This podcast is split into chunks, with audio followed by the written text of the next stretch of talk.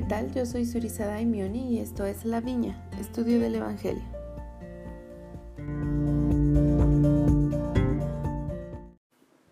En el episodio de hoy veremos los libros de Zenos hasta Palabras de Mormón.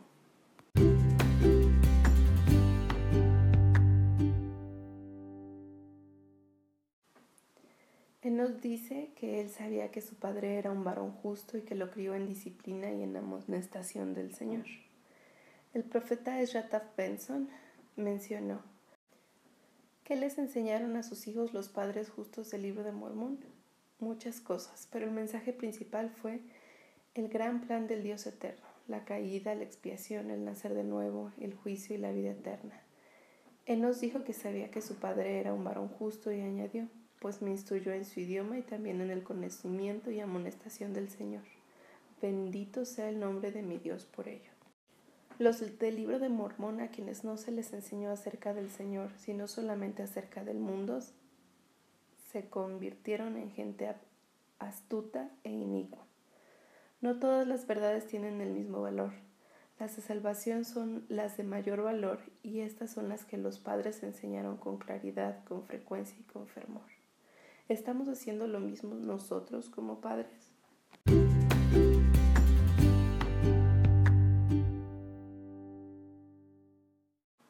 En los versículos del 4 al 8 nos, nos narra que su alma tuvo hambre y que se arrodilló en oración y súplica. Primeramente lo hace por su alma y entonces recibe una respuesta a esta oración. Esta oración dura todo el día y cuando recibe la respuesta nos dice que viene una voz que le indica que sus pecados le son perdonados. También se le indica que esto se lleva a efecto por su fe en Cristo. En los versículos del 9 al 10 leemos que él anhela también el bienestar de los nefitas, entonces derrama nuevamente su alma a Dios y lo hace por ellos. Recibe nuevamente la respuesta. Viene la voz y le dice, esta voz que penetra a su mente y le dice que los visitará según su diligencia en guardar los mandamientos. Y en el versículo 11 y 12 vemos sobre su oración por los lamanitas. Y en esta ocasión también recibe una respuesta a su oración.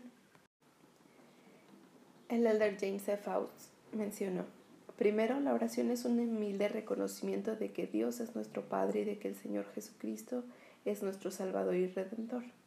Segundo, es una sincera confesión de pecado y transgresión y una petición de perdón. Tercero, es el reconocimiento de que necesitamos una ayuda que excede a nuestra propia capacidad. Cuarto, es una oportunidad de expresar acción de gracias y gratitud a nuestro Creador. Es importante que digamos con frecuencia, te damos gracias, reconocemos ante ti, te estamos agradecidos por. Quinto, es un privilegio pedir a Dios bendiciones específicas.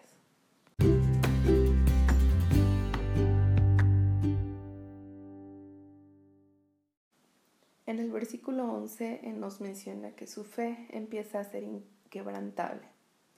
El presidente Russell M. Nelson enseñó, la fe inquebrantable se fortalece por medio de la oración. Sus súplicas sinceras son importantes para él. Si oramos con una perspectiva eterna, no necesitamos preguntarnos si se escuchan nuestras sinceras y emotivas súplicas.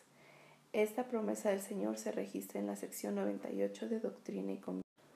Porque vuestras oraciones han entrado en los oídos del Señor y están inscritas con este sello y testimonio. El Señor ha jurado y decretado que serán otorgadas.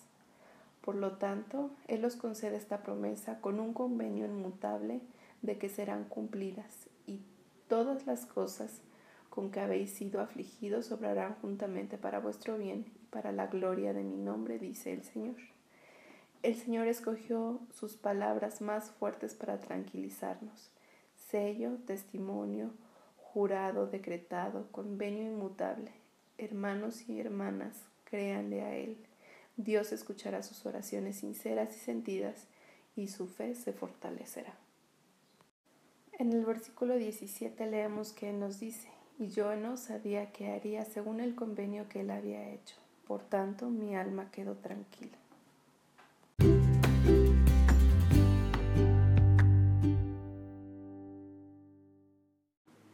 Él nos escribe que los nefitas trataron de restaurar a los lamanitas a la verdadera fe, pero eso fue en vano porque ellos ya se habían vuelto salvajes y feroces. Por otro lado, el pueblo de Nefi cultivaba granos, frutos y también criaban algunos animales. Nos dice que él ve durante su vida guerras entre los nefitas y los lamanitas. En el último versículo escribe, y pronto iré al lugar de mi reposo, que es con mi Redentor, porque sé que en él reposaré.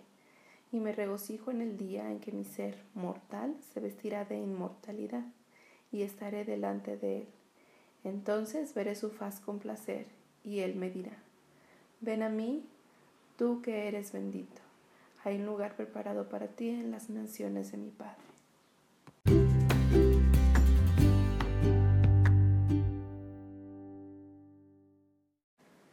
Las planchas pasan entonces a Harom, quien es hijo de Enos, y lo que él escribe es muy poco y menciona que tanto los nefitas como los lamanitas estaban esparcidos sobre gran parte de la superficie de la tierra. Leemos en el versículo 7. Pero nuestros reyes y dirigentes eran grandes hombres de fe del Señor y enseñaron a la gente las vías del Señor. Por lo tanto, resistimos a los lamanitas y los lanzamos de nuestras tierras y empezamos a fortificar nuestras ciudades y los sitios de nuestra herencia, cualesquiera que fuesen. Los nefitas guardan los mandamientos, por lo tanto el Señor cumple su promesa y ellos prosperan en la tierra. El presidente Russell Nelson enseñó, la esperanza del mundo es el príncipe de paz, nuestro creador, nuestro salvador, Jehová y juez. Él nos ofrece la vida buena, la vida en abundancia y la vida eterna, la vida tranquila y la prosperidad están al alcance de los que cumplan sus preceptos y sigan su sendero que conduce a la paz. Esto testifico a todo el mundo.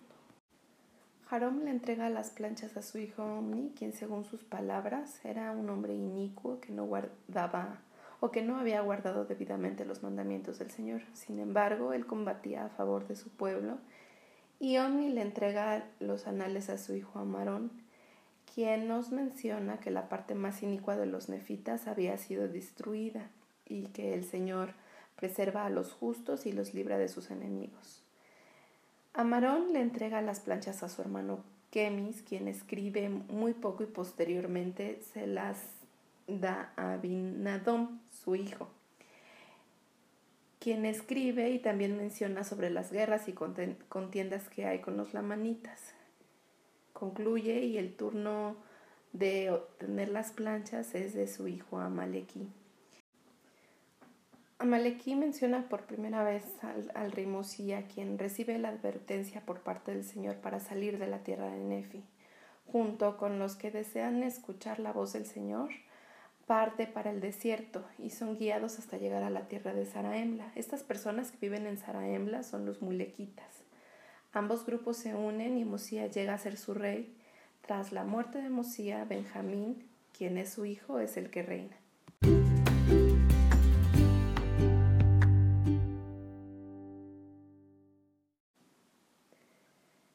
Amaleki no tiene hijos, sin embargo él sabe que el rey Benjamín es un hombre justo, por lo que es a quien le entrega los anales. Recordemos que estos anales son las planchas menores.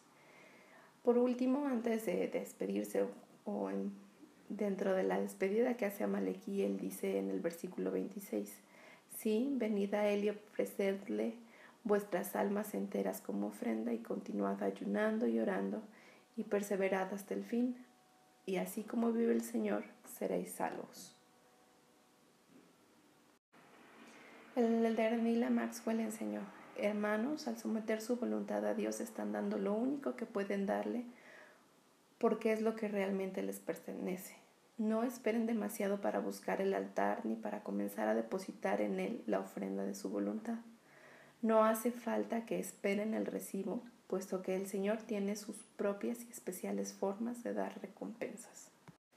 El elder Joseph P. Kirkland enseñó una de las doctrinas fundamentales del Evangelio de Jesucristo es perseverar hasta el fin. Jesús enseñó, mas el que persevere hasta el fin, éste será salvo. Y si vosotros permanecéis en mi palabra, seréis verdaderamente mis discípulos. Algunos piensan que perseverar hasta el fin es simplemente sufrir con los desafíos, pero es mucho más que eso. es el proceso de venir a Cristo y ser perfeccionados en Él.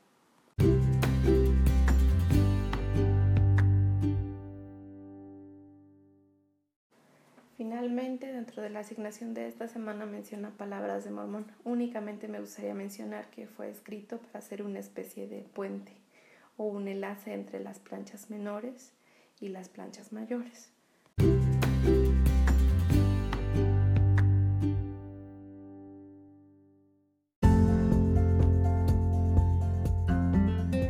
Llegamos al fin de este episodio, los invito a buscar la página de Facebook del podcast está como La Viña Estudio del Evangelio.